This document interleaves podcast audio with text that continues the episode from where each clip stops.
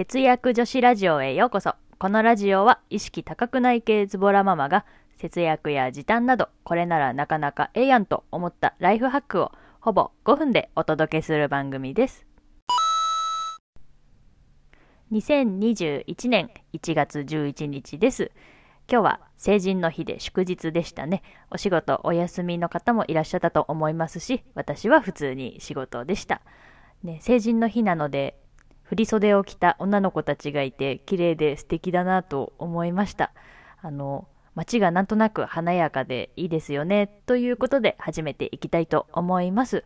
今日は詳しいことは分かりませんがお金の増やし方教えてくださいという本を読んでみましたというテーマでお話ししていきたいと思います。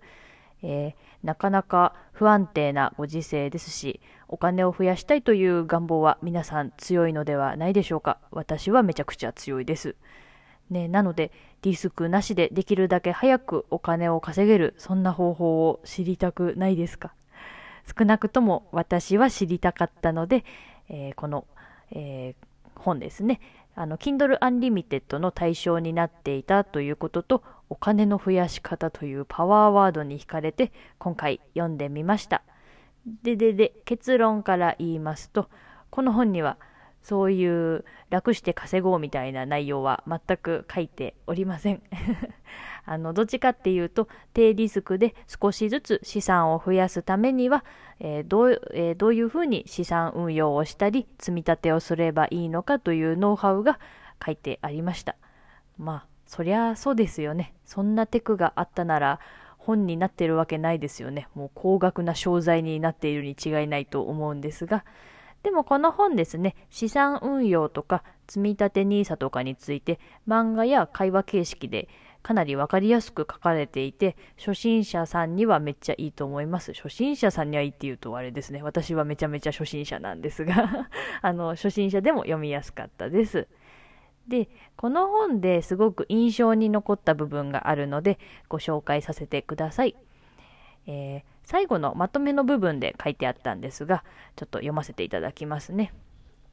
えー、日本がこの先ものすごく景気が悪くなって仮に財政破綻してみんなの貯金がゼロになったとするじゃないですか。そんな時でも人はお腹が空くからご飯を食べるし本を読むし誰かと話したくなる。だから仕事自体がなくなるということはないんだよね。働く気力とスキルさえあれば大抵のことはなんとかなっちゃう。そういう意味でもこれからの時代どんな状況になっても働く術を持っていることは最強の保険になるっ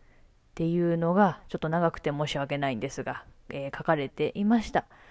えー、これ読んでですね私がうっすら思っていたことをすごくこう肯定してもらえたというか後押ししてもらえたような気がしました。ね、あの例えば私あのイラストレーターの副業をやってるんですが、えー、私のイラストレーターの副業なんかも今後仕事自体がなくなることは正直ないかなっていうのは思ってたんですよね。あのライフスタイルが変わればそれに合わせたイラストが必要になるしなんだかんだでイラストってこれから先も生活の中に必ず必要だと思うんですよね。そうなんで一生安定した仕事なんてもうそもそも理想論でそんなものないんじゃないかななんて最近思っています。ねシビアな話ですが。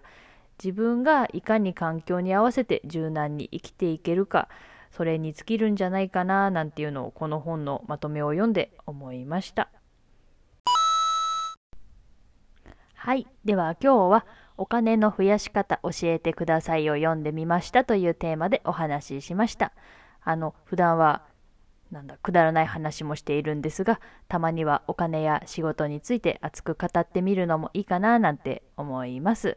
ということでこのラジオでは節約や時短に関するちょっと役立つ話からわりかしどうでもいい話まで気ままにお伝えしています。ブログでは私がイラストレーターの副業とかでいくら収入を得ているかとか我が家の貯金がいくらあるかなどのリアルな数字をお伝えしていますのでよかったら見てみてください。リンクは概要欄に貼ってあります。